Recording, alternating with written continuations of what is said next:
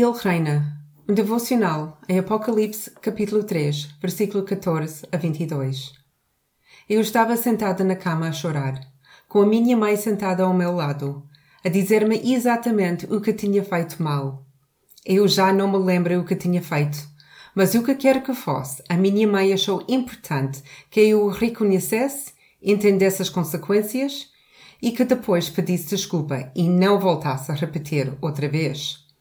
Ela terminou a sua conversa com: Não quero disciplinar-te, mas preciso, porque te amo. Sendo uma criança de cinco anos, pensei comigo mesma: Se não me queres disciplinar mesmo, então não me disciplinas. Tenho certeza que há outras maneiras de me amar. Mas agora, já adulta e enquanto mãe, aprendi a importância da disciplina e também do processo de reflexão e avaliação. A igreja da Laodiceia tinha se tornado muito autossuficiente.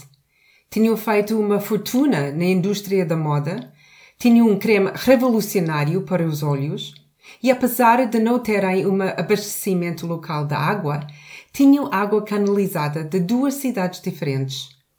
O problema para Jesus é que se tinham tornado tão confortáveis com o que tinham que se esqueceram do que precisavam precisavam de refletir sobre a sua relação com Jesus. Se o tivessem feito, teriam descoberto que se tinham tornado complacentes e apáticos. Não era uma igreja refrescante que oferecia alívio àqueles que tinham sede de Jesus? Também não era uma igreja tranquilizante que conseguisse oferecer cura àqueles que estavam quebrantados. Simplesmente estavam lá mas não conseguiam oferecer nada de valor a ninguém. Também precisavam de refletir sobre a sua riqueza. Em vez de se sentirem seguros na sua riqueza, Jesus queria que entendessem que só seriam verdadeiramente ricos se os tesouros enchessem os seus corações e não apenas as suas contas bancárias. Mas eles tinham se tornado tão autossuficientes que começaram a acreditar que não precisavam de Jesus de todo, para nada. Isto parece-se com a nossa sociedade? Será que nos tornamos tão confortáveis com a nossa estabilidade financeira, o nosso sistema de saúde, a nossa autossustentabilidade que nos perguntamos se realmente precisamos de Jesus? Para quê? Pensamos. Temos tudo o que precisamos. Mas temos Jesus está à porta dos nossos corações e bate. Ele não arromba a porta nem exige entrar. Ele só bate a porta e aguarda o nosso convite. Ele quer ter acesso aos nossos corações e mentes. Quer ser o nosso contabilista, o nosso médico e o nosso consultor financeiro.